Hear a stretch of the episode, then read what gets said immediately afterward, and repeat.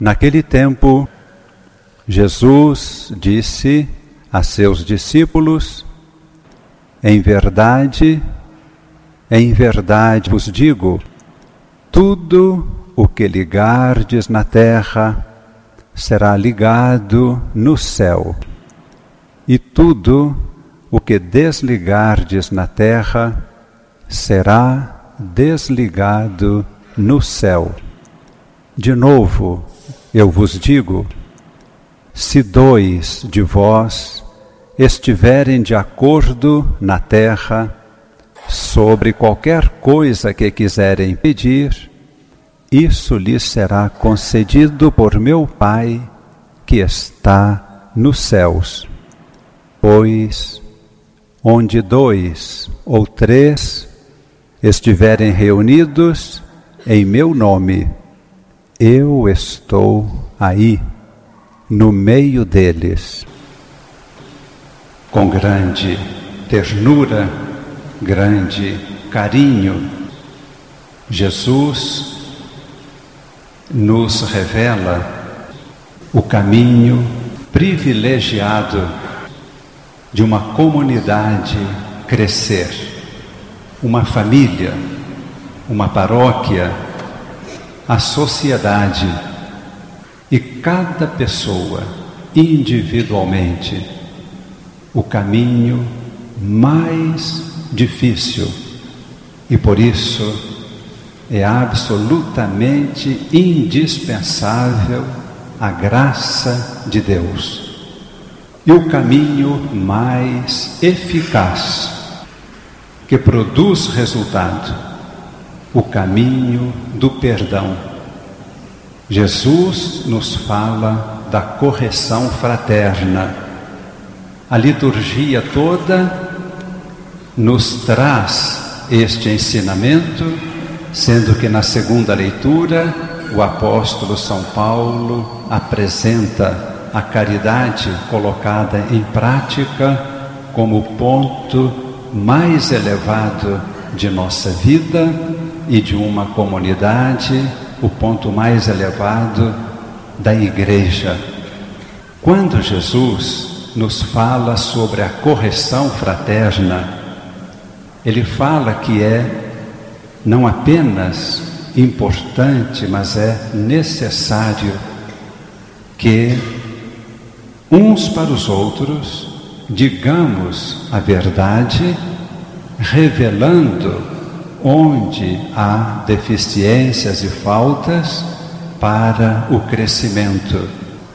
Entretanto, não podemos entender essas palavras como sendo uma reunião de pessoas para acusações mútuas. A acusação não existe na vida de Jesus. Ele foi acusado, foi condenado. Nunca Jesus acusou uma única pessoa. Sempre perdoou.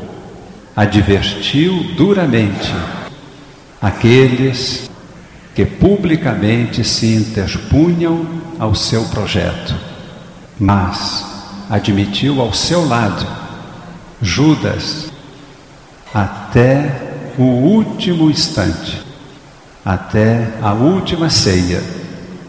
E depois da última ceia, quando o encontrou e Judas se aproximou dele no Horto das Oliveiras, qual foi a palavra de Jesus, que já sabia de tudo? Não o denunciou como traidor, mas disse: Amigo, amigo, a que vieste?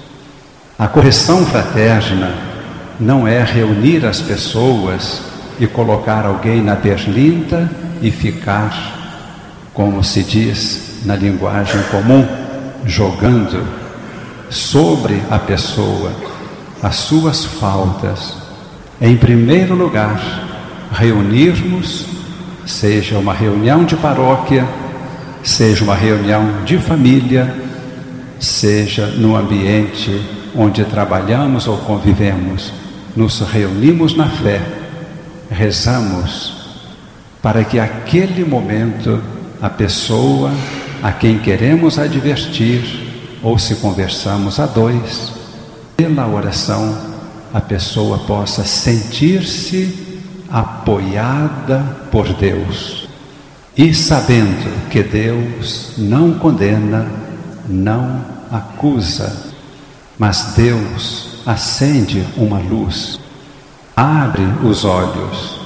A pessoa precisa ver o seu erro, precisa corrigir-se, mas ninguém admite o seu próprio erro quando é acusado por outra pessoa. Somente admitimos o nosso erro quando sentimos o amor daquela pessoa que fala conosco e quando sentimos o amor de Deus.